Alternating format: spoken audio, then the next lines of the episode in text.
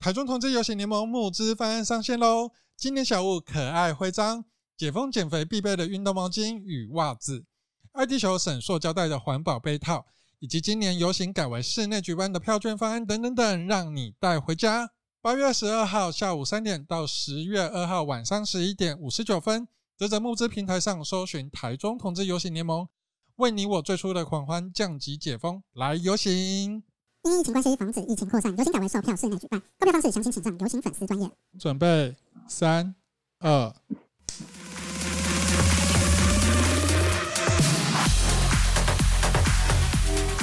欢迎收听再给的中港，我是中港小辣椒，我是多多。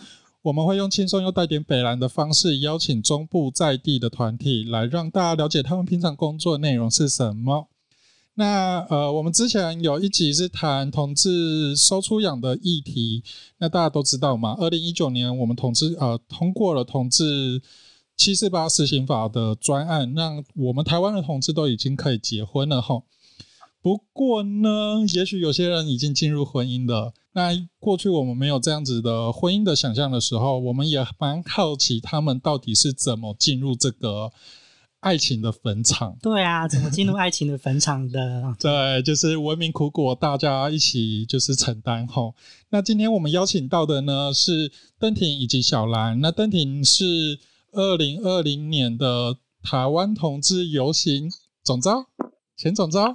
对，那他也是游行的呃 NGO 的成员之一。那小兰的部分也有在同志运动的呃参与。所以我们今天邀请两位，就是来跟我们聊聊他们的婚姻生活。欢迎两位。你好，大家好，大家好，我是邓婷，我是小兰。你们两个声音我真的很难认出来。对啊，好像哦，真的假的？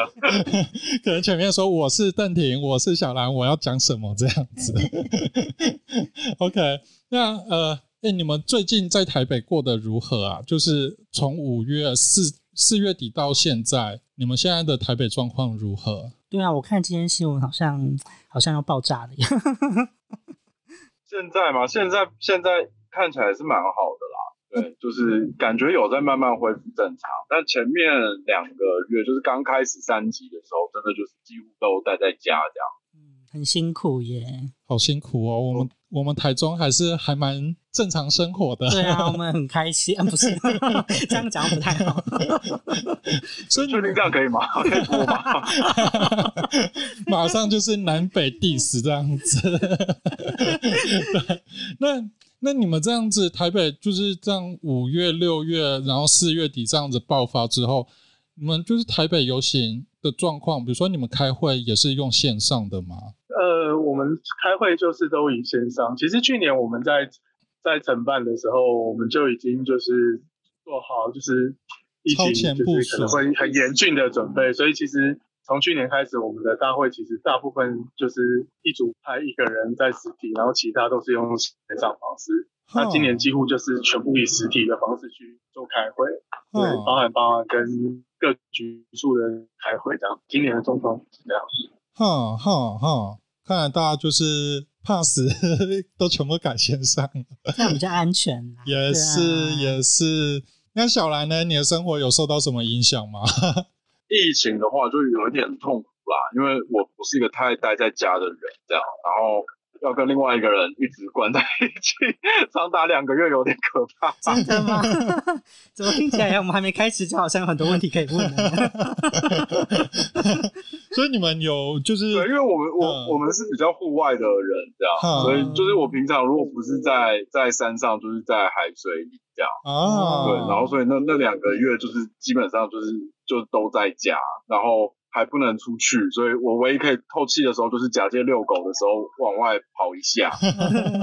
了解，这也蛮可怕的，就疫情之间两个人关在家里面，哪都不能去。也没有自己的空间可以透透气，这样子。真的，两个人一起互看。我们名义上有自己的空间啦，因为当初我们我讲好要同居的那个条件就是我们要有自己的房间这样。啊哈。但是就是形同形同虚设，因为他就是都会窝在我房间。我感受到你的那个临界值。疫情期间，这样我们刚刚听到就是。不管了，像我身边朋友，就是异性恋家庭。他们也是关在家里面，然后面对自己的伴侣，面对自己的小孩，大家也都快爆炸了。对，哎，我我要插插个题的话，就是我看新闻啊，上次新闻有说去年的离婚率又创新高了呢。那今年应该又更高了。我觉得有可能，很可怕。没错，没错。异性关系让我们这样的关系的有一些问题，又把它给放大了哈。那我们也可以回看我们同志婚姻进入婚姻的呃生活的样貌又是什么？真实的样貌到底是如何？让我们今天来揭秘一下。是的，是的。那我首先想要问你们两个，就是你们当初是怎么认识的啊？我每次都是这个尴尬的问题啊！没有，我总是要让大家认识你们一下，快速的、快速的交代那个脉络，欸，很精彩，我很想听哎，你讲一下嘛。我们是在我在跟人家约炮的时候，然后想要三 P，然后在网络上约的时候约到他的。哇哇，哇，好好听啊！为什么我没有遇过嘞？真的好羡慕，所以这是一个很。很励志的故事，告诉大家说，其实欢场也是有真爱的。是啊，是啊，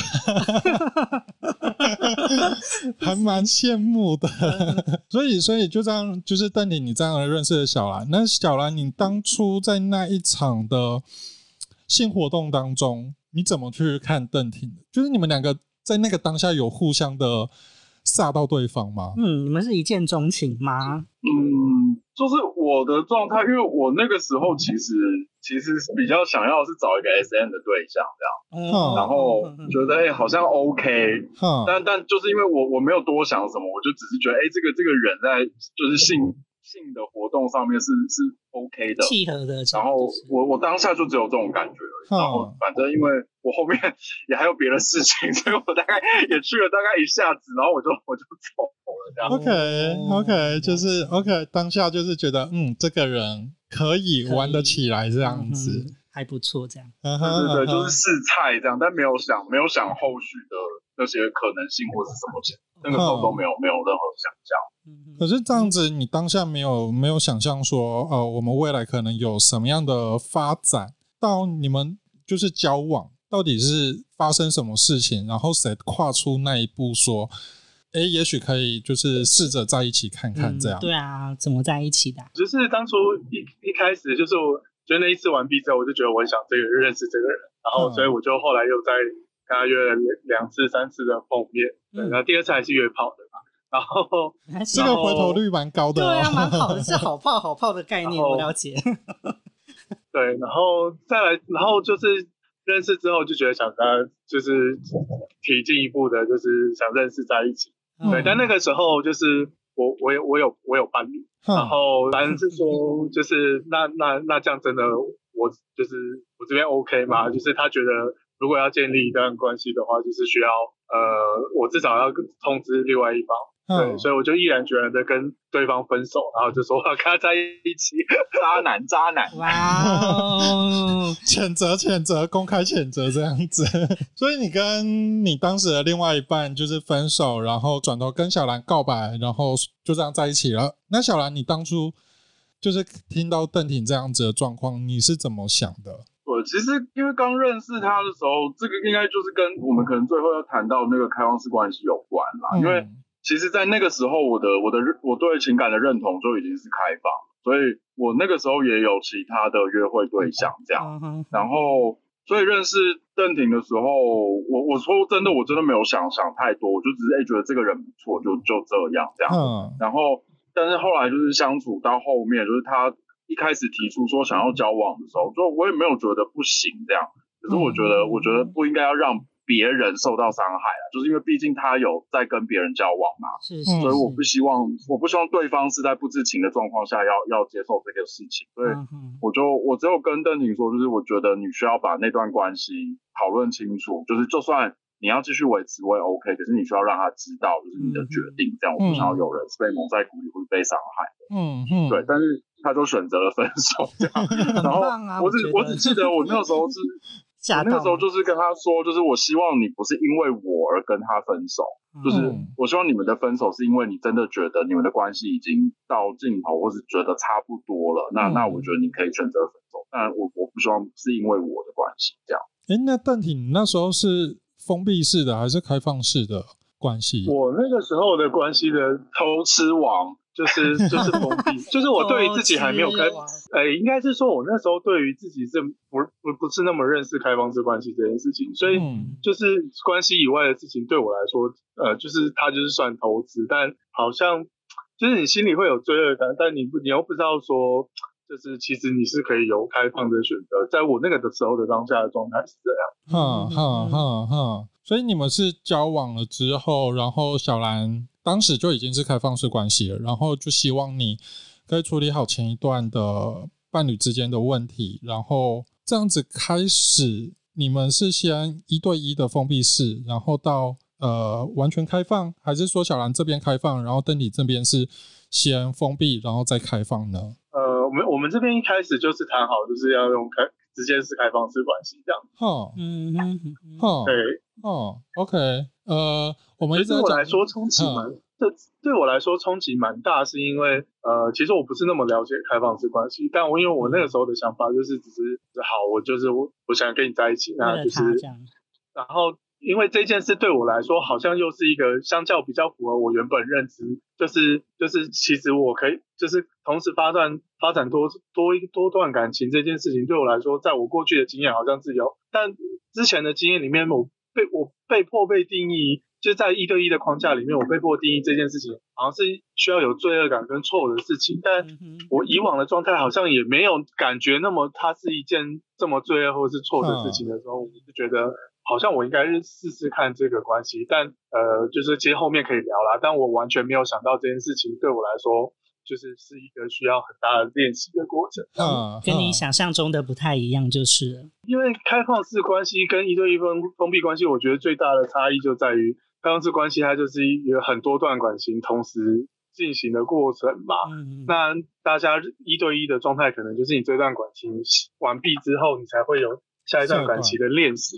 嗯，对，所以当当你练习的机会跟那个密集度是在。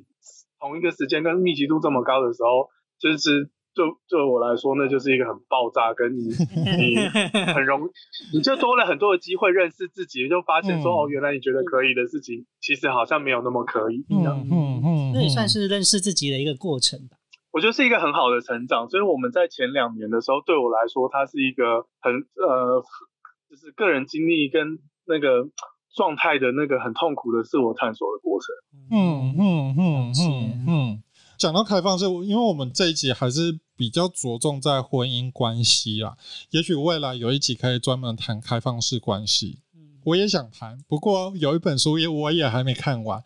大家如果对于开放式关系，不是开放式性关系哦，那个这个这个东西是有差的吼。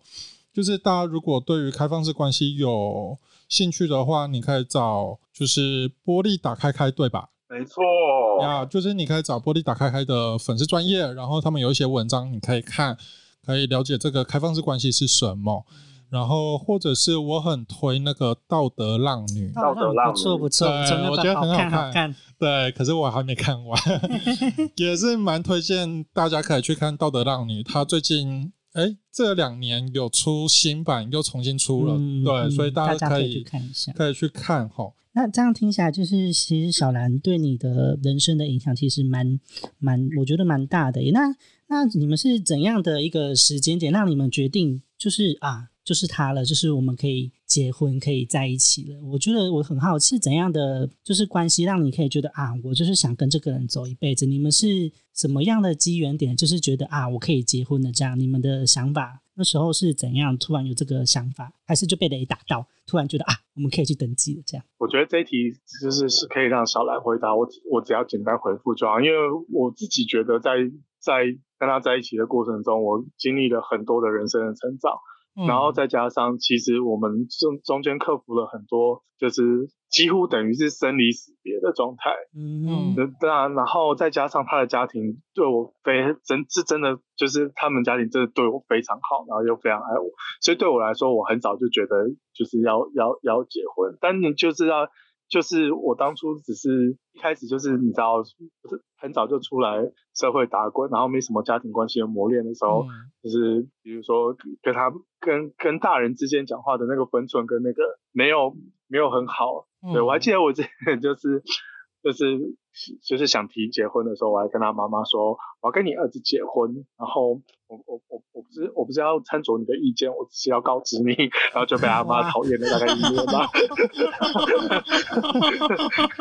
对对，但后来就发现，就是因为因为男的个性就是那种你自己惹的祸，你自己要去收拾。然后我后来就发现，就是比如说如果我他他需要他就需要定期回去，那如果我。比如说要要回奶奶家，然后如果我跟他妈还是关系处的不好的时候，我就没有办法去奶奶家，那我就损失了陪他跟就是你知道占据占据他们生活有我这一席的那个那个机会，嗯，所以后来就会摸摸鼻子开始自己学习这些东西。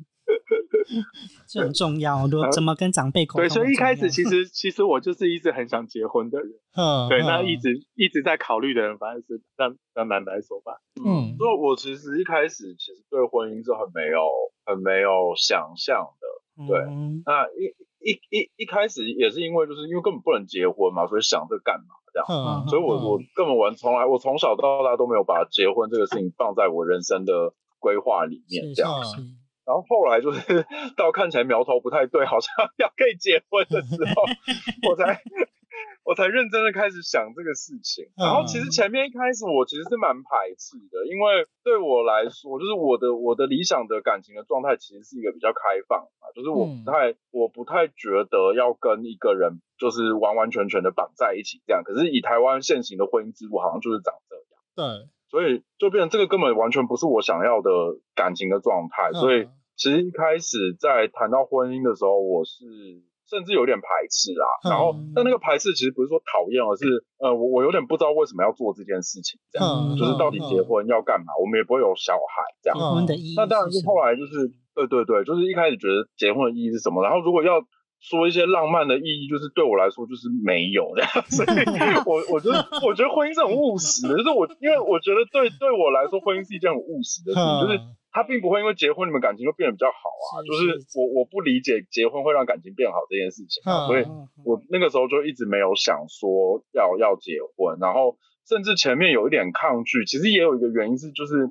呃，我不太确定到底是不是这个人，因为就像刚刚说，他前面就是呃，我我不确定是是不是因为他流浪在外还是什么的关系啊，就是他他我在刚认识他的时候，他其实是一个超级奇怪的人，对，就是他某些特质非常吸引我，就是我觉得他就像是一个没有跟一般人相处过的人，就是很像一个外星生物，就是你不知道他在想什么，你也不知道。对对对，就是完全没有社会化的人，然后但是但是我想说，都已经快要三十岁了，然后到底怎么可以这样这样？但是对我来说，这个不是一个交往的必然的条件啦。我只是觉得哦，这个人好很奇怪，然后但某些特质很吸引我，这样。只是说要跟这个人往后都要一起生活的话，我那个一开始我其实是完全没有这个认定跟这个想象，我觉得好像。好像还没有稳定到让我觉得可以结婚这样，嗯嗯嗯，然后当然是就是像刚刚邓婷说，就是后面其实我们就是那那两三年，其实我们有非常非常多的沟通啊，然后磨合啊，然后促膝 正夜长谈呐，然后对，然后因为我本来我本来就是在热线当接线的自工，嗯，所以大概就是有一点点基本的这种呃谈谈谈论事情或是找找一些线头的的的练习这样，所以。对，所以大概我们就是花了花了，我我觉得应该至少有一年到一年半甚至两年的时间，其实都在整理这些东西。嗯嗯，对，就是包含就是我们我们到底之前的吵架是为了什么，然后那些不安全感到底是什么，然后我们对感情的想象、对婚姻的想象到底是什么，对家庭的那些认定，或是觉得家庭在或婚姻等等的那些关联是什么，反正我们是花了非常非常多的时间在讨论这些这样，嗯、然后。后来我觉得有点比较实际的是，因为我们开始同居了，然后嗯，就就发现说，其实呃，我们虽然一起生活，但是在法律的认定上面，我们其实就是两个陌生人。对，虽然我们我相处，我跟他相处的时间，甚至比我所有的家人都还要长的，嗯，可是我们就是在在一个官方的认定，其实就是陌生人。嗯。然后再来就是到到那个，我后来就是不断的开刀，然后甚至后来到截肢，嗯、就是呃，一来就是我觉得好像好像真的需要有一个法定的关系当做一个呃保障嘛，或许不是说保障啦，对就是一个一个法定的关系的认定这样，嗯嗯、因为不然就是他其实是没有任何处理我事情的权利的。对对，一定就是会以我的家人优先这样。对，虽然我不是说我不信任我的家人，只是呃，我我会觉得这样对他很不公平，就是他明明就是我最亲近的人，可是他却不能有这些决定的权利这样。嗯嗯。然后后来也是因为我们开始也考虑到就是就是金钱的问题、财产啊，然后要不要共同买买买车啊之类的事情，才想说啊，好像结婚这件事情好像是一个可以考虑的了。嗯。然后再来，就像刚刚说，因为我们大概就花了那两三年吧，然后把那些大概可以遇到的烂事其实都讨论完。嗯，所以我觉得我跟别人结婚的那个感觉完全是相反过来的，就是很多人好像是就是是很憧憬那个婚姻，觉得哇，婚姻结了之后，我们的关系就会更进一步，然后就会变得更好，就会不一样这样。嗯，但我反而是相反，嗯、我反而是先确认过那些烂事都不会发生，对，就是好像好像。对对对，就是我觉得好像我们能够碰到的考验呐、啊，然后那些会让我们吵架或分手的事情，我们事先都讨论过了，这件事情好像不会发生。嗯、然后我，然后某种程度，我们对开放的想象跟认定也都到一个非常有共识的程度，就是我们确认了结婚之后，其实并不会影响我们的生活。嗯，所以那个时候我才觉得，哎，好像可以结，因为结不结要没差。嗯嗯嗯嗯，对，就是我每次讲这个时候，别人应该会想杀我这样，然后来 想说，大家那么努力争取的东西，然后你觉得，嗯，你是因为没差所以才结婚？但是我必须说，这个是真的，就是我我我必须说，我觉得很多人在有顾虑的情况下闷着头结婚的，最后都会后悔。呀呀呀！所以我我的状态是，就是反而是我是放下所有的顾虑，就像我那时候，我妈就我妈也是问我说：“哎、欸，你们就是好好的，也你不会有小孩，现在都这样子，为什么你们要结婚？”这样，嗯嗯嗯。然后我就跟我妈说，因为我想不到我们会分手的理由。嗯，听起来有点浪漫。大家 对，就是我是很认真想，就是我真的很认真想过这件事情，就是我想不到任何事情是我们可以分手的，就是。嗯哎，我们要去认识其他人，哎，也可以啊。要跟其他人上床，哎，也可以啊。然后那那我们自己对工作的那些转换，我们好像也都会很支持对方的决定。嗯、然后就哎，好像好像真的真的认真想不到，除了生离死别之外，我们真的想不到有什么可以让我们分手的原因。然后我才跟我妈说，哎，我好像可以结婚，因为因为大概就是这个人了，因为不，他大概就会在我生命中一辈子这样。嗯、然后，嗯，就算就算就算我们最后可能不会是伴侣的关系。这些我都想过，这样。嗯嗯。那只是我觉得，就算他，就算有一天我们可能真的不想要用伴侣的方式相处了，但我们还是会在彼此的生命中这样。然后我就觉得，那这样好像是可以结的。嗯嗯嗯嗯嗯。对，所以大概是这样。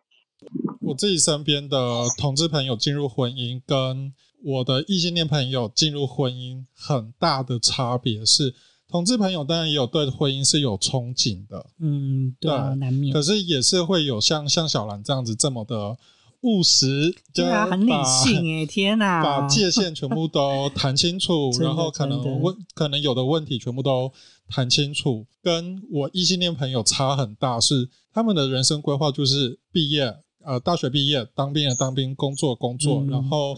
三十岁之前要结婚，三十岁要生小孩，怎么样？干嘛干嘛？对啊，就是有一个人生的进程这样。对，就是他们的人生规划是被固定的。可是同志好像是可以有比较多这样子沟通的弹性。对，真的，对，就是可以去讨论这个到我要不要结婚，要不要进入这个婚姻里面，这个就是我们可以想得更清楚。然后，就像我们上几集谈的，就是同志要有小孩这件事情。我没办法，因为内内，因为不小心，所以才有小孩。对啊，所以我 一定要想很清楚之后，才去有这个小孩的领养的过程，或者是生的过程。对，所以其实我我觉得这个是同志跟异性恋差别蛮大、蛮有趣的地方，而且困难也比较多，真的。困难我觉得还好，我觉得就是你两个人就是。要很有耐心，像小兰这样子，下班还要这样促膝长谈到早上，到天亮，哎，真的不简单。你要很有耐心的做这件事，白天上班，晚上也还要这样子。对，就是 这个是需要很很大的耐心啊。不过我觉得这个大家可以在网络上面找开放式关系。有一些东西可以在你的伴侣关系里面，也可以去做练习的。跟开放式关系里面要去做练习的东西，其实是很多共通的。对，所以我觉得是可以去做看看的，去练习看看。休息一下，待会回来。今天的 Sugar Daddy 是下图亲请佛牌。我们的 Daddy 做这么多元啦，连佛牌都有。当然，因为他是 Sugar Daddy 呀、啊。不过，你有听过佛牌吗？啊，人家不是说佛牌都是小鬼吗？听 Sugar Daddy 说，佛牌也有分阴跟阳，看那个师傅用什么料。像我的 Sugar Daddy 就说这个是八级。这是什么的？八级这个是增加人缘跟业绩，还有桃花。而、啊、我这个是阿赞饼的入门款。你猜我的生活有什么改变？哇哦，找到男朋友了？哎，不对啊，啊，你单身啊？后面那句可以不用说，谢谢。但这个八级啊，现在开交友 App 完全是应付不来，突然很多人敲，原本一个月只有一两个，结果现在每一周就是两三个的在敲我，而且要不是我的生活太满，不然我可以再从这里面的人挑选我的男友啊。哇，所以你都只跟他们连接？呀，疫情期间还是不要人与人连接哈。现在下图推出泰南龙婆弄人猿鸟以及古巴旺马石能两款佛牌，都是已经过世的师傅亲手制作，并且流传至今，增加你的人缘桃花还有业绩。现在起，只要在萨图亲请佛牌的粉丝专业私讯老板说：“老板，赶快回台中打撞球啦！”就可以把市价一万块的佛牌直接以半价的方式五千块带回家。打撞球应该是你的需求吧？当然，我跟他已经很久没有打了，所以要亲情呼唤他回来。哦，对了，现在还有各剩两枚的佛牌，要温情喊话就要快，详情会放在资讯栏里。民俗信仰，个人经验仅供参考，理性信仰勿成迷信。来啦啦，那刚刚我们就是谈到。呃，登婷跟小兰之间的从认识到交往到进入婚姻的关键点是什么？以及小兰的家庭还有登婷的家庭的状况大略啦，因为我们时间也不是说很多哈。上次有人给我讲了两个小时，我要剪上下集，我真的，我在边剪边哭。对。时间有限，我们只能大概的去带过。不过，如果未来有机会的话，我也想要再继续，就是可以邀你们，对啊，就是深入的再聊聊一些话题。是的，不过我们还是有一些其他的问题，还是要继续走下去。哦，我们接下来要问一些很尖锐的部分，你们可以吗？准备好了吗？可以啊，我们会擅长接尖锐的问题。好，我们都很擅长接尖锐的问题，真的。OK。哎、欸，你们这样子婚姻进入婚姻之后，啊、呃，我们先不讲婚姻好了，我们从同居开始，嗯、同居就是一个类似进入婚姻的前哨战。对啊，对啊，就是磨合磨合，听啊听起来就很可怕。原本这个人可能没有同居的过程当中，觉得嗯、呃，这个人很完美，perfect。可是，一同居之后，牙膏到底是要用前面挤，啊、还是从尾巴挤？衣服到底要丢哪里？袜子到底要放哪之类的？哇，这些问题真的是。对，你们这样子生活中的大小事，包含比如说钥匙啊，回来要固定放哪边啊，嗯、鞋子怎么放等等之类。你们这样子生活的磨合当中，呃，你们是如何去协商的？就是你们有没有一个固定的时间？比如说我们每个礼拜日来开会，家庭会议吗？对，家庭会议，对对对对对，去讨论我们这个礼拜我发现的你的生活习惯啊等等之类有问题的要改善的，我们要拿出来沟通。你们有这样的机制吗？对啊，而且听起来你们个性其实真的是蛮不一样的。我相信应该有很多可以沟通的地方。你们都是怎么处理这些事情的呢？觉得这个好像应该兰来说吧，因为毕竟是睡过一个户外的人，好像没有什么比较自由嘛，没没什么没什么规矩，因为就是你知道，就是个流浪汉嘛，有个家就很开心了，所以我好像没有特别有什么在居住上面的毛，但毛最多的就是懒，嗯，所以懒就是很多规范这样。呃，我觉得好像也不是规范，就是对我来说是，我觉得是一种自在感，就是呃，就是我喜欢我的，呃，我觉得我是一个很有趣的人，就是呃，我对人其实是完全没有占有欲的，就是我、嗯、我对人是，我觉得人就是都是自由的，没有人属于谁这样，然后所以我跟人跟对我跟人的跟人之间的关系，就是我都觉得我我好像没有必要去占有他，或者是就算有一天那个连接断掉了，我觉得那就是各自的。缘分这样，我不会去强求这个。嗯，可是不知道为什么，我从小我就对物品有一个比较强烈的拥有感，就是嗯，我很不太，我不太喜欢别人动我的东西。然后一方面是可能也是因为跟我自己的奇怪的习生活习惯有关，就是我我自己有一套放东西或者排东西的规则这样，嗯，但是我没有办法跟别人解释那东西是什么。嗯嗯嗯，对，嗯，所以我就觉得如果跟别人共用这些，我会觉得很不舒服，这样。所以我以前我记得我很小的时候我就意识到这个事，所以。以前不是因为我有个弟弟嘛，然后大家很习惯就是兄弟会各，比如说共同吃一包什么什么饼干。对，我我我现在回想起来，就是我那个时候大概就有这种这种状态，就是我没有办法共吃一包饼干，我一定会先把它分成两份。嗯，就是我的是我的，你的是你的，这样。对对对对对，就是我很不喜欢东西共用的感觉，然后包含那些彩色笔、色铅笔那些也是，就是要么就是是我的，然后我可以借你；要么就是你的，然后我要用的时候我跟你借。可是我不太，我非常不喜欢两个人共同拥有一个东西的感觉，这样子。对，然后所以就变成长大到生活里面之后，这个事情就越来越明确。然后我我就知道，其实我很不喜欢别人介入我生活上面的细节，这样。嗯，然后，所以那个时候我我意识到这件事情之后，我其实根本就觉得不应该要有同居这件事情发生，因为我觉得太麻烦。就是我真的，比如说像我的衣服有分成三叠，嗯，我真的不知道要怎么跟你解释说这三叠到底为什么这件衣服要放这边，我我没有一个明确的解释可以给你，这样，所以大概别人也很难照我的规则去做这些生活的事情。就是你有你自己的方法这样子。对对，但是他有的时候是没有道理的，他就是很个人感受的东西，就是我没有办法诠释给你听，说到底为什么是这样。这样，那所以其实一开始我很害怕同居，就是我觉得一定会因为这些事情，然后吵到烂掉这样，然后我很不想要因为关系就这样烂掉。然后我也不觉得关系一定要两个人住在一起才能继续，所以我其实一开始不是很想要同居这件事，因为我觉得同居带来的麻烦比比好处多太多了，嗯，所以我一开始就有点排斥，但后来他就是硬住进我家嘛，然后就有点被迫接受这样，对，但我觉得我的个性就是我也不是会一定觉得一定要怎样的人，所以我就觉得好像那如果是这样就发生，那我们就试试看这样，嗯，那所以。我后来的做法就是，我的底线就是我一定要有自己的房间，这样。嗯、那那个房间所有的一切就是照我自己想要的样子存在，然后其他外面的东西我就当做那个就是跟公园没什么两样，这样。所以它变成怎样，我就可以睁一只眼闭一只眼这样。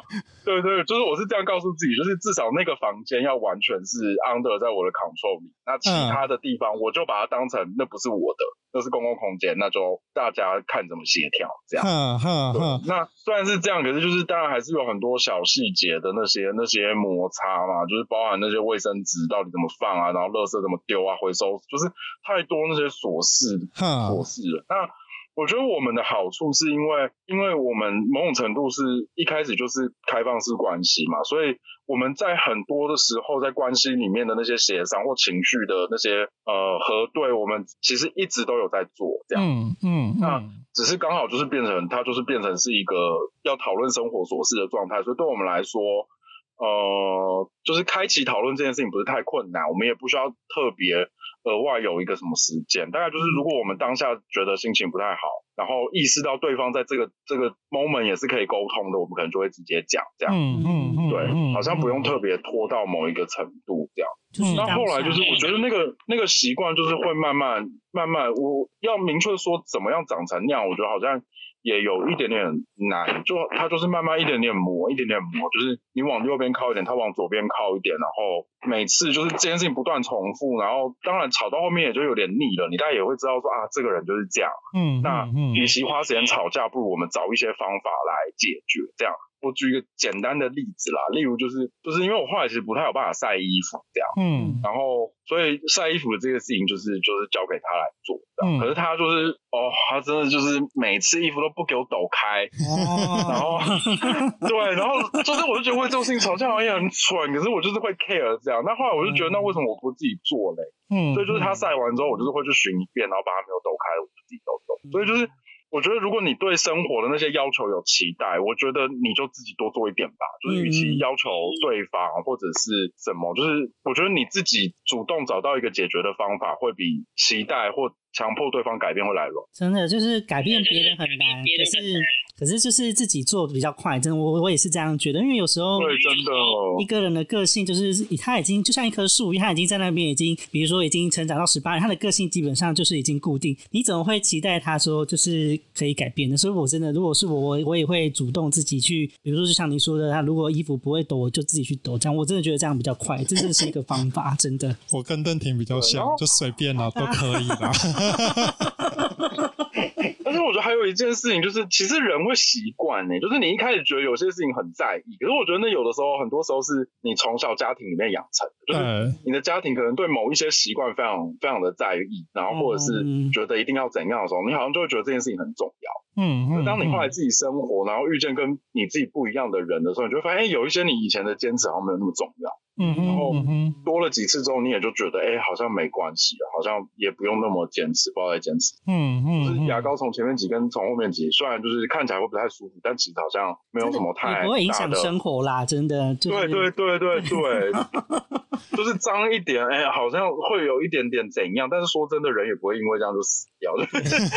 所以我觉得人的那个适应性是蛮强的，我觉得要相信自己有那个适应性啊，然后。然后慢慢的，我觉得你会因为体谅对方，或者是希望对方过得比较好，然后呃自己做出一些改变。嗯，这个东西真的，真的听起来，哎，那我很好奇。等一下，嗯，小兰，你是巨蟹还是摩羯啊？巨蟹还是处女？两个都双子哦。哇哦，哇哦，这组合真的是太……可是我觉得小兰，我觉得小兰听起来非常的巨，很巨蟹跟很处女哎。我上升处女，然后还变成这样反。OK OK，那，那完全可以理解为什么会变这样。可以可以可以可以理解。处女真的就是有某方面的洁癖，不管是在可能在某个地方之类的。我觉得那个就是精神上洁癖，那种感受上的洁癖。对对，物品对，对，对，对那个真的是没有办法跟别人别人讲的。那个没错啊，我可以理解，因为我我因为我金星也在处女，所以我对情感真的也是某种洁癖。人家就说为什么要这样把自己搞死？我，也不知道，我就是就是潜意识就是某一种 emoji，真的真的真的是这样哦。真的没办法，好，可以理解。哎，那你们两个啊，啊，卡牌要要重来，要重来。那你们两个，比如说像你们就是生活支出这件事情，你们是怎么去规划跟协调的？嗯，这好像也蛮重要。这个我这个我可以讲我的整体，就是。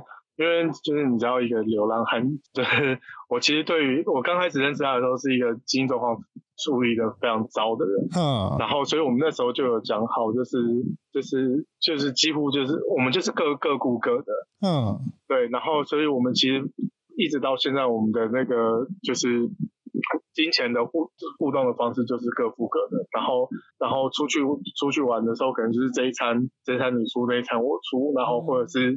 那个，比如说出去玩的时候，我出油钱，他出饭钱这种，嗯嗯，对。但那因为我是一个非常不会理财的人，然后因为对我来说就是打不了税税路边嘛，所以就是就是我一直觉得就是没有存款这件事情我完全不害怕，但。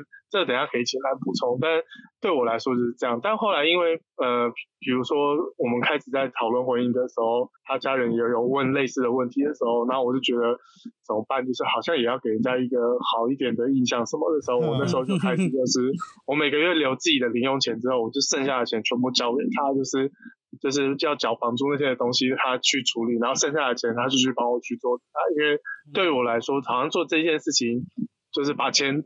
交给他去管理这件事情，好像比我自己来的更容易、更简单，而且可以解决问题的时候，我觉得就是那就这个方法吧。哼哼哼，对，我觉得这就是伴侣个性差很多的好处，就是对方真的是会补到你，你真的自己不太擅长的那一块。这样，所以我们基本上我们在对外或者是很多事情处理上面，基本上都是有一个明确的分工。就是我会知道这件事情我完全不想做，但是你去面对这样，然后他有些事情完全不擅长，那就是我来处理。嗯，很棒。对，然后觉得钱这件事情，就是我觉得我的。状态比较是，就是因为我是客家人，然后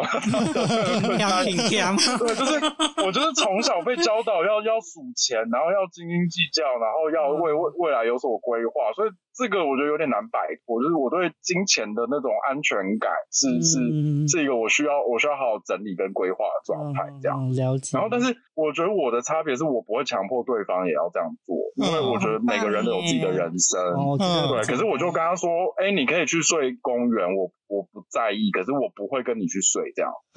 对，你如果要把自己搞到睡公园，我不会阻止你，可是我不会去睡哦。对，我我有我就会赚钱，然后住我自己想要住的地方这样。那你如果只能睡公园，那你就自己去睡这样。所以一开始就是我们对金钱的的想象，所以其实到现在都还是一样，就是我都还是会跟他拿房租。这样，就是比较大笔的钱，大概我们基本上就是各付各的，嗯，然后是自己生活的开销就是各付各的，然后其他一些，比如说就是那种生活那种买个便当那种，大概就不会认真算啊。嗯嗯嗯，就原则上还是 A A 制这样子。对对对，基本上，或者是如果比如说像大笔的钱，像如果要买车这些，我们就会事先先讲好，就是那呃头期款我付，然后后面贷款你缴，然后啊、呃、比如说保险那些什么什么算谁的，然后那油钱算谁的，停车费算谁的，然后车库的钱算谁的，就是我们大概前面都会先谈好，这样列的很清楚这样。哦，那我比较好奇的是，你们因为你们已经结婚了，那你们没有，因为毕竟结婚以后就有某一个层面的。责任，那你们没有，比如说有一个共同的账户是啊，可能未来如果真的怎么的时候可以用到紧急预备金这种这种账户，你们有就是有弄出来吗？还是说就是就是真各存各的这样？基本上我就是只顾我我自己这一趴啦，因为我 他的人生他 也不是说就是就是我觉得我觉得每个人对金钱的观念不一样，有人就是想要享受当下嘛，但我觉得我觉得我没有权利阻止你啊，这是你想要的人生，为什么要？嗯，我只会提醒提醒你说，哎、欸，那如果之后，哎、欸、哎、欸，如果发生什么事情，那那就这样。可是因为我觉得我自己对自己的规划其实是蛮蛮 safe 的，所以就算他临时发生那些事情，我这边还是可以 cover 这样。嗯，人好好，虽然嘴巴讲说各付各的，可是你还是帮他存到后面的部分的这样。但是我觉得这有这个后对我的影响蛮大，就是后来你就会发现说，干，比如说他突然想要去去游。去出去玩了三五天，然后你身上没有钱，然后你不能跟的时候，久了之后我就是觉得很独烂，所以我就会开始摸摸鼻子就开始存钱。对，我觉得是某一个程度的被制约。哦、真的真的是这样，完全可以理解，完全可以理解。对，因为就是他突然跟我说，哎、欸，我我我我十月有空，然后跟朋友去泰国，然后就发现户头空的，然后他也说那个你没有钱，那就不要去啊。然后就是你知道当下就觉得很不爽，然后最后我就开始乖乖存钱，旅游基金都多存一点，就是随时。准备好，他随时要绕跑，不想要就丢下我一个人在台湾的时候。这个这个诱因蛮不错的啦，对啊，对这个、我觉得这个这个诱因，这个这个诱因蛮不错的。改变自己有开始有存钱的习惯，我觉得这很棒，真的。所以我觉得人人如果当你碰到又是一个更更大的诱因的时候，其实人都是会改变的啦。一定的啦。目前不想改变的时候，只是吸引力不够大而已。嗯哼嗯哼，完全可以理解，诱因真的很重要。是的，是的。那你们之后有想要有小孩吗？我们其实有认真聊过这件事情啊。对，你你要讲话了。可以啊，就是我我们有想过小孩这个事情，但但因为呃，我觉得有一现在的前提是因为代价太大了，就是 对男同志来说养小孩就是要有小孩这件事情代价有点大，不管是你要自己生或者是领养，那个过程都太复杂了。然后我们的感觉就是，哎，如果今天有不小心我们打开门，然后发现有人把一个婴儿放在我们门口，我们就会把它养起来，这样，你要主动去弄出一个婴儿来，好像没有那么大的动力，这样。呵呵，所以小孩小孩之后的那个所谓教育基金这件事情也都省下来了。呃，我我先回答前面那，对我来说，因为我自己的人生就是经历了很大的波折之后，我自己也会觉得说，要去生一个小孩这件事情好像是一个很大的责任。如果我要让他经历我所经历的东西，我好像忍不下心来去弄出一个这样的小孩子，uh huh. 就是一方面也害怕，就觉得就是他会不会跟我一样过一个，就是也会担心自己是不是一个好爸爸啦。Uh. 然后另外就是也会担心他生出来之后，你看我们生活的过程，然后社会的动荡、经济啊什么，就是、其实都蛮辛苦的时候，我就觉得以前好像很想要一个小孩，但后来现在理性想一想，就是。对，就是我蛮认同来说的，就是有人就在门口，他已经蹦出来了，我们可以，我们可以就是就是协助他，然后养大他。但如果是我们要自己主动去生一个小孩这件事情，好像就我们就不会做这件事情这样。嗯嗯嗯嗯嗯。希望有哪天送。刚刚那个问题是什么？就是呃，我是说小孩的这种教育基金这件事，因为你们并不会主动想要去有一个小恶魔出现，啊啊、就是除非人你们家就像很像那个以前以前以前电影所演的那个孤儿院样那个样子，嗯、就是大家把一个小孩子丢在你们家门口，啊、你们才不得已去养他这样子。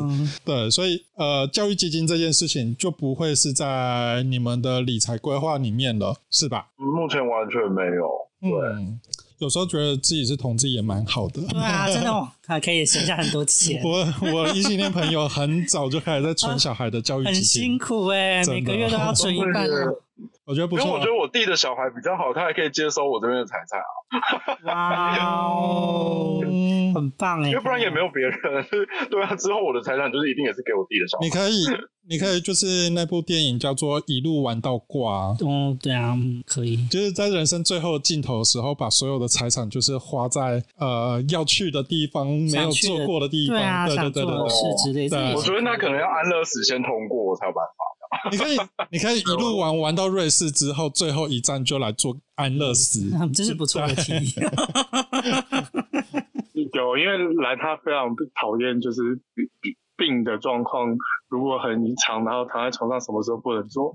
然后一直跟我说，他就是觉得我玩到差不多之后，就很想安乐死。所以他一直就是，你知道台湾真的很希望安乐死可以通过。对，这是一个，他就不用跑，他就不用飞那么远，然后 再去处理这些手续，就是这样。希望希望可以赶快通过。对，不是不是赶快通过，是一定要通过。是是是，安乐死多棒啊！真的，这是我觉得这是一个对人生的选择啦，真的很重要。对，我也觉得选择是重要。嗯哼嗯哼。自己的呃出生没办法选择，可是自己的死亡自己呃选择该怎么死亡这件事情，我觉得蛮棒的。对，哇，这这样听起来，其实你们真的是互补的个性，也就是就是，而我就发现你们都可以用方法，然后互相改变，这样我觉得很棒哎。天哪，你们这种关系真的是，可是你们这样子，就是像像邓婷，你最早说，就是前三年都在吵架，就你们两个个性是很。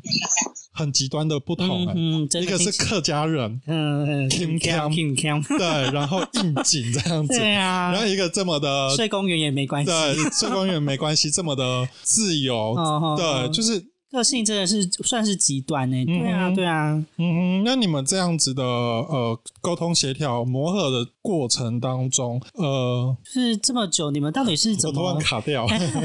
这 到底是就像你们说的，你们这三年就是前面几乎都在沟通，你们我很想问小兰，你到底是用什么方法去做到这件事情？因为我觉得它其实是一个很困难，然后很冗长的一件事情。你是用什么方法去做？因为我觉得伴侣之间的沟通。其实对一段关系真的是非常的重要。你到底你可以分享一下，你是用哪些方法，或者是实际上你做了哪些事情，让你们的关系可以进展到哎，可能原本不太一样，但到最后就是结婚同居，然后到现在还可以这样互补。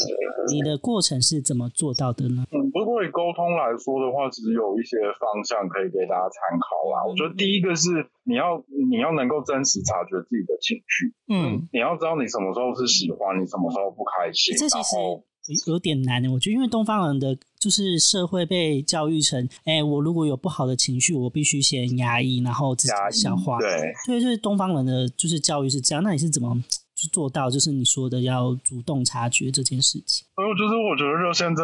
就是接线这个工作，就是给真的教了我很多很多很多事情。嗯、就是我觉得我带给打电话进来的人可能没有这么多，但是我觉得他让我对自己的理解，然后整理的过程，就是有很多想法跟感受。嗯、其实也是因为透过就是接线的训练，我才知道说啊，原来情绪是可以被辨识的，它是可以用某一些方法表达的。我觉得这个对我对东方人来说，其实都是一件非常非常非常陌生的事情。嗯，所以其实从我刚刚开始跟他交往的时候，我其实。也就是一陪他在练习这件事情，这就是为什么我们会说我们前面两三年的磨合其实是非常剧烈的，因为嗯，他其实是完全没有这方面的过去的练习，因为他就是呃，就是以某种程度来说，他就是大家的天才啦。所以，基本上他在交往的关系里面，就是他说什么他就算什么，是是，对对对，就是他说了算这样。所以基本上没有什么沟通的需求这样。哼哼哼，对。然后 在跟我在一起之后，我就我就我就不行啊！我就说怎么可能可以这样？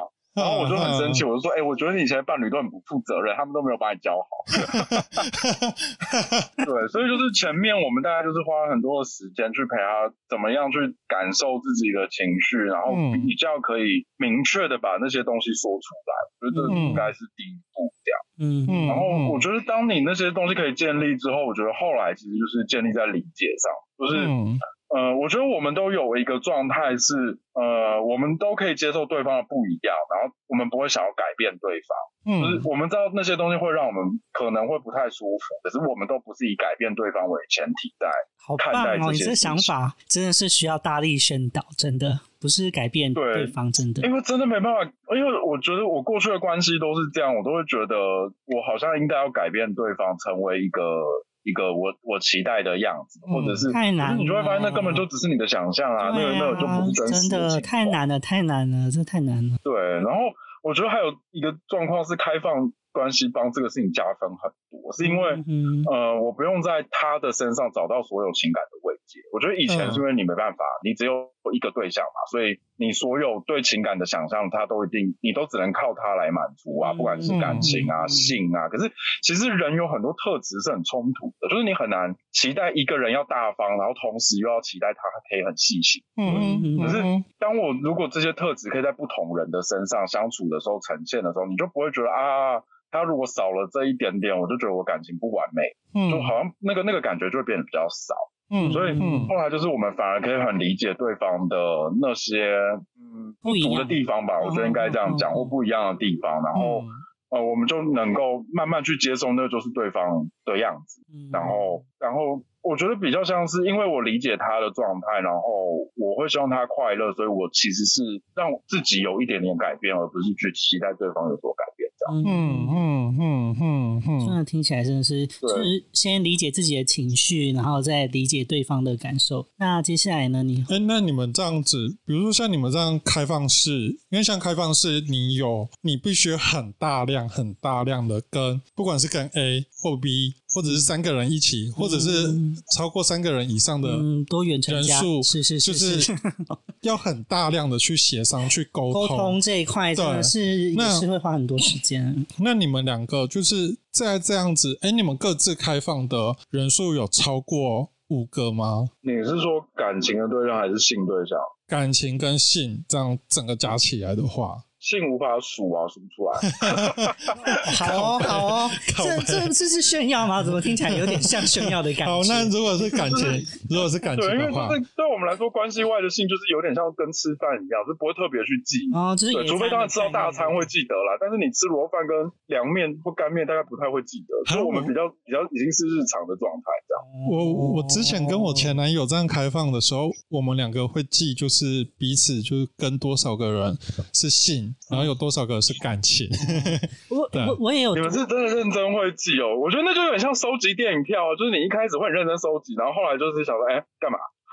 我们我们是会记哎，我们会记，比如说跟这个人，就是因为毕竟毕竟是我跟我前男友是先在一起之后，我们才协商说要开各呃各自要开放，因为他也不在台中，嗯，他在南部哦，对，所以他在他他在南部，他有自己的 issue 要去处理，然后他也想要因为这个 issue 而去找别人，我也觉得 OK，那我也有我的 issue，那因为我的 issue 去找别人，他也 OK。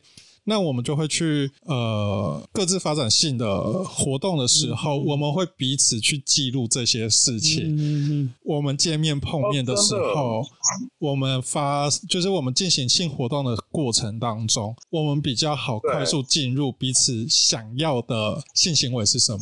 嗯，说是哦，如果这个如果是这个会，可是比较不像是我记特定的某一个对象。嗯，对，就是。就是我们当然会会聊说，哎，那我们在各自的性活动里面发生了什么事，然后哪一些是有趣的，哪一些是不喜欢的，然后某一些的特质是觉得，哎，好像发现自己没那么喜欢，或哪一些，哎，就有一些意外的惊喜，像这个我们会聊，可是好像不会特地去记说哪一个人，然后那个人怎么样怎么样，就除非那个人已经到跟我们到某种程度要建立关系的状态了，我们就会认真的去看待这个事情。哦，我之前也有听那那个、嗯、那个看那个认真不一定是说一定要是伴侣，就是哎，嗯、好像真的会变成朋友了，然后你们会有一些日常的来往，那我们才会把那个对象特地拿出来讨论或聊。嗯、那如果只是一般的性的时候，基本上就比较不会特别去聊到某一个特定的人的样子这样。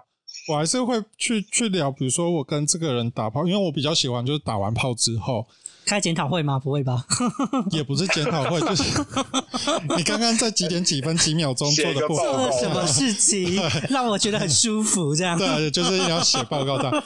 呃，没有，我就是很喜欢，就是大家彼此就是洗完澡之后整理完之后躺在床上看电视，嗯、然后聊个一两个小时。好好好，哇，很棒哎，天哪，一两个小时，单纯的性对象也要聊一两个小时。我约炮对象也会这样子，因为我、哦、真的、哦，因为说实在，我我喜我的工作跟我的兴趣是是是重叠的时候，我的生活其实是很单一的。那我必须要透过这些人的生命历程，或者他们目前所遇到的人生状况是什么，我去听去聊的时候，我才觉得我的人生好像有比较不一样的东西。嗯对，所以我会比较聊比较久，在后续的过程，呃，后续聊天会聊比较久。那我就会跟我前男友说：“哎，我跟你讲哦，就是我几月几号遇到那个谁谁谁啊，他怎么样？我觉得很有趣，干嘛？”天哪！如果遇到刚好是共同朋友怎么办？你们不会很尴尬吗？呃，其实我他 还真的有遇过。天哪！他在他在南部开放式的某一个人是我之前的室友，好可怕哦！世界好小，天哪！哎。我我比较好奇的是，因为我之前听过，就是别人访谈，他们他们就是就是他们也是开放式关系，可是他们他们要约的时候会上千层，就是会跟对方说，哎，我这个人我今天要跟这个人就是约炮，这样会做个通知。你们你们之间会吗？你们会通知吗？还是说你们都是做完了才说，哎，我今天有去打炮，是这样吗？哦，这就是一个。非常非常复杂的历程，哦、这就是为什么我们前面花了三年吵架的原因，哦、其实就是都是都是这些事情。说来听听，说来听听，我想了解。好，但这故事蛮长，我就讲下去。没关系，我们 好，我我我简单扼要讲一下，嗯、就是其实一开始就是。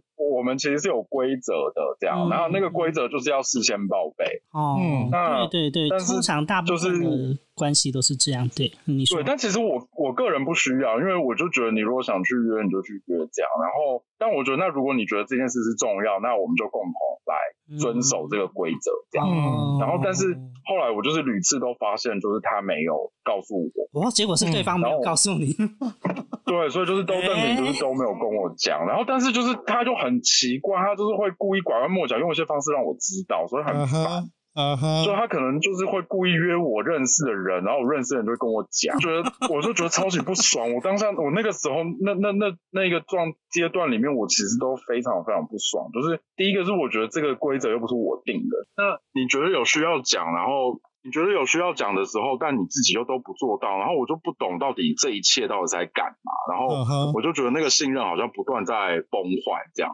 嗯哼，我记得到后来最后的那个 moment 的时候是，呃，我我我最后还有给他一个最后通牒，就是我觉得这样真的太不舒服了，然后所以。嗯，我就跟他说，我大概预期自己还能够忍受三次这样。那你可以继续这样做，但如果三次之后，我就不敢保证会发生什么事这样。嗯，所以你们在那三次之内还有去协调出另外一种方式吗？没有，我觉得后来那个时候，因为我们的关系那个时候已经蛮紧绷了，然后刚好又遇到。我那个时候的伴侣要去，呃，我那时候另外一个伴侣就是刚好过世，就刚刚跟你们说，嗯、所以然后那一切都搞得太混乱了，所以在那个状态底下，我们我们是最后是因为那样，所以我们协商要回到一对一关系。哼哼哼，对，所以后来最最混乱的那个阶段，其实我们我们是回到一对一关系的。大概半年左右。嗯，嗯，我觉得这是一个算是一个很重要的经历，也就是因为你有经历过这些，你才知道哦。我觉得那我们之间的关系可能可能可以这样或不可以这样。我觉得这也是一个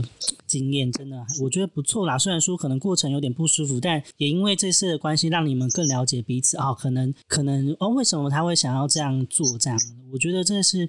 那你后来，那你后来有同诊出为什么，就是你们又可以恢复到开放关系？你们是最后一？那后来其实，后来其实就是那个背后，其实就是有很多的不安全感的那些，所以我们那半年其实就是很认真的在讨论这些事情。嗯，然后后来我们又协议到开放的时候，也也一开始还是慢慢还是有一些规则这样。嗯，然后我记得一开始有一个非常好笑的规则是，如果我要约炮的话，他必须要在家。就是他要 看到我约炮的对象这样，然后我就觉得哦也没差啊，所以就是 OK，那个时候每个跟我约炮的人，就是他就会坐在客厅，然后然后我的朋友进来就会跟他打招呼，我就说哎，Hello，不好意思，就打扰了这样，然后我们就进房间坐，然后做完之后我再送他出去，再跟他说拜拜。好，OK，天哪，好，这都很荒谬啊，超荒谬的。然后我可以接受，哇，我可以接受，而且甚至如果说如果说我另外一半他带另外一个人约炮的话，他的房门要打开，我要看到。你是绿帽 屁吧？有一点点，你是绿帽屁吧？听起来是这样，有一点点。但我也想要知道，就是你们两个人做的状况如何啊？哦，对啦，是的，是是这样，没有错，说不定还可以三 P 之类的。嗯哼，嗯哼，嗯哼。没有我我呃我我我觉得我觉得中间有一个过程，我后来慢慢放下那个不安全感的原因，就是因为。他的虾炮实在太多了，哦哦，怎么说？怎么说？就比如说，才喝一杯啤酒，喝两口就跟我说我好醉，我要在你们家过夜，哦、我就把他轰出去，然后再不然，再不然就是，再不然就是十一点就跟我说没有捷运，可能要睡我们家。对，那我我当初，你知道我当初防就是对方一定要来我们家，就是因为怕对方用这些理由，我就是把他绊住。对，所以我就是抱着，就是你好无聊，我就抱着，反正我就是在坐在客厅，然后因为我们我们家就是三。间房间，然后就是厕所是公用厕所，所以他不管怎么样，他就要出厕所，就是他要去厕所，不管洗澡还是干嘛的时候，他就是要走过走过那个走廊。嗯，我就坐在客厅，拿着我们家的蛇，跟我背着我们家的狗，然后就坐在那边看。我说看你人的怎么样，对。但后来几次之后，就会发现，嗯，好，那就这样吧。那只要有只要是来家里，我就会比较放心，因为就是你知道，有时候虾泡太多，会稍微累积你一点，就是啊，反正今天大不了应该就是虾泡比例。然后就会就觉得啊，就这样吧。对，因为做完之后就说啊，时间到送客了，送客送客，开门开门要放狗喽，不能不能住喽。啊，那这样子，你们这样从就是三 P 约炮的过程，认识、交往、结婚，然后到呃，你们彼此协商要开放式，就是经营这样子的关系。你们对于想要进入婚姻？就是对我而言，就是脑袋不清楚，一头热想要栽进婚姻。是你说的哦。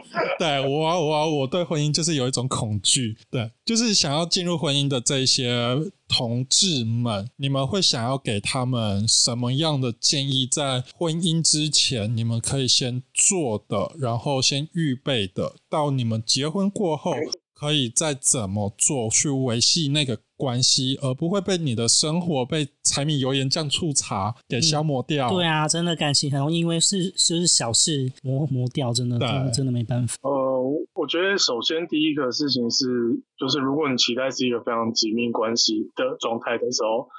第一个就是不要到了结婚之后才在同居，而是就是真的是就是婚前就是要把先同居，就是生活的磨合这件事情做好。对，然后如果要是紧密，对，然后如果是紧密到就是就是比如说像蓝的像蓝的状态，就是跟家庭关系很紧密的时候，就是真的要在在之前就一定要跟家庭去做好很多的很多的。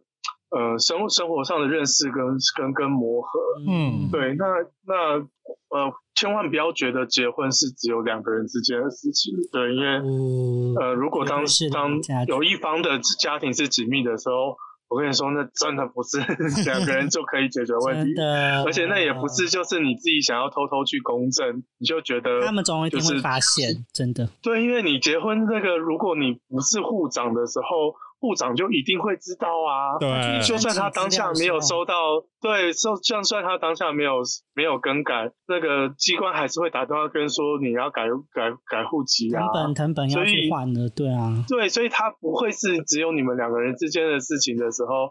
就是千万不要太天真浪漫，觉得就是这两个人自己默默做的事情，迟早会就可以了。是，对对对，而且如果你就是期待，就是就是你要是一个稳定跟长久，然后结婚的关系的时候，我觉得这些事情我绝对都要在婚前做好。这是我嗯，真的是这样，嗯。不要觉得就是爱可以战胜一切，没办法，没有，绝对是假的。你的你的家族力量很庞大，很可怕，哦。你可能就还没有战胜一切之前就死在路边了。革命，你知道家庭革命。没有爱，爱可以战胜一切，但有些事情真的很现实。我我我讲一件事情就好，就是他他我说他们家真的很爱我，没有错，就是他在开刀的时候，我们我印象非常深刻，就是。手术房门一一打开，那个护理师说了，我们可以进去手术恢复室看他的时候，嗯，他妈妈是拉着我进去，没有错，但我真的害怕里面的护理师谁一问我是什么身份被赶出来。其实，嗯，那个状态就是就是有一些东西是是是很现实的东西，就是、嗯、就是他，比如说他就是法律规定的东西的时候，他。他他他就不是爱能战胜一切，但说爱能战胜一切的事情，我觉得就是那些生活的磨合跟认识。嗯，所以对，所以如果呃怎么讲，就是呃有一些理性的东西，你还是要去看清楚，这样，嗯，就是现实的部分，就是没办法规定就是这样子，对啊，有时候这也很难说。那小兰呢？结婚的建议哦，我想一下哦。对，第一个就是我觉得跟邓婷说的很像，就是呃，我觉得如果你预期婚后会有一个很大的生活改变的时候，就是不管是你要同居，还是你开始要去对方家里面吃饭的，那我真的是建议你在真的是在结婚前就试试看，嗯，这样，嗯，才不会说真的结了之后哇骑虎难下，然后 第一次见家人的时候觉得啊天哪，他家人我根本没有办法相处，然后但以后每一个礼拜都要回去一次的时候，那气氛蛮。这样，对，所以我觉得不管是你，你以后如果就是对婚姻之后，我反而觉得是生活的改变，你如果有一些想象的话，你前面好像可以先找一些方法试试看。如果你虽然没有办法真的同居，那你们就去玩个一个礼拜，然后都住在同一个旅馆的事情，这样，嗯，出国玩去感受一下。对对对，就是我觉得，就是如果真的有巨大的生活改变，我是觉得真的在结婚前试一下，不然真的感觉真的很不合的话，实在是蛮辛苦的。第二个，我觉得就是，我真的是觉得你你有犹豫的话，不要结婚。嗯，就是我觉得你不管是因为冲昏头也好，或者你仔细想过，我觉得那个都没问题。就是每个人一定都有自己的那种呃对情感的模式。可是我觉得你只要心里面是有犹豫的，真的不要硬结，不要觉得结了婚之后问题会解决。就是大部分的问题结了婚之后都不会解决，你还是都得。对啊，对，或者是你就是得面对，那不如就是你就是先面对吧，就就是就是不要不要逃避这样。因为有些个性上的磨合，就是结婚前你不解决的话，对啊，结婚前你不解决，然后结婚后你要去解决，发现解决不了，哇靠，要离婚不好离，不好离啊。其实你们对，所以所以我就觉得说，如果你你你只要心里面，我是觉得你有一些犹豫的话，就真的不要硬结啦。就是你明确知道说啊，不行，有一个点我就。真的过不去，那你要不要等那个点过去之后，你们再认真考虑，嗯、而不要说啊，没关系，我就先结了看看。嗯，你的爱不会战胜一切 的，真的不会啦。我觉得爱是有有点极限的，啊，毕竟我们不是每个人都是德蕾莎修女嘛，就不是啊。我们还是对，我们如果是这样，我们就会得诺贝尔和平奖，但我们都没有得嘛，所以。我我们要理解自己的限制啦，然后容忍啊，那些那些都是有限制，然后不是无无无无极限的这样。OK，嗯，我真的觉得就是这样听下来，你们的关系真的很很棒哎。某方面来说，因为你们都是先了解自己以后，然后接着了解对方，然后再试着做改变，然后到现在这样子，就是觉得啊，好像可以一起走下去。我真的觉得这这是一个很健康的关系。我真的觉得听这样听下来，我觉得你你们很幸福呗。其实说真的。嗯，我们从第三集、第四集一路到现在，第五啊、第六一路到现在，就是我们一直讲很多次，就是不管你发你身上你发生什么事，你的情绪、你的状态等等等，包含对方的，就是要有所察觉之后，你再去跟这个社会、跟你的伴侣、跟你的对象，就是去做沟通、去核对、去协商等等，这样子的关系，你要走的长久才比较有可能。对啊，真的。你那个一头热，然后什么都不沟通，什么都不讲，就觉得对方好像就是应该要理解我。没有，没有。那我觉得你你。你也当 K B O 可以做豆桃的喝啊！热恋期过后就是真正，然后你知道现实的开始。你不是跟一个鸡桶跟一个灵媒这呃交往在一起？都不说真的，就是都不了解。你你哪你哪边做豆桃的话，你就 K B O 一点喝，卖卖卖搞 on 啊那吼，他喝啦哈。那我们今天时间也差不多了。那如果你喜欢我们的节目的话，可以在 SoundOn KKBOX Firstory 上面找到我们。然后 Apple Podcast 那些呢，现在那个网站还是死掉的。所以我们还在努力当中，尽快尽快，好不好？那我们下一集的部分，我们会去谈 BDSM 跟东南亚新住民二代的关系。我们不是走那么的，大家市面上会听到是 BDSM 的基本常识或者是玩法，我们比较多的是在你。跟你的家族、家族的历史、家族的过程，一路到你 BDSM 的实践过程之间的关系是什么？那我们会比较谈比较多的东西是这个部分，所以如果你喜欢的话，记得一定要到我们的 IG 按赞，是按赞吧。嗯嗯嗯，按爱心分享，按按按爱心分享，然后就订阅我们，然后你也可以到台中同志游行联盟的粉丝专页上面按赞、订阅、分享到各个 Podcast 平台也是一样，可以留言跟我们互动。嗯、那我们九点过后会有一个后记的呃简单的记录，也可以让大家看一下。那我们下一次见喽，拜拜，拜拜，谢谢，拜拜。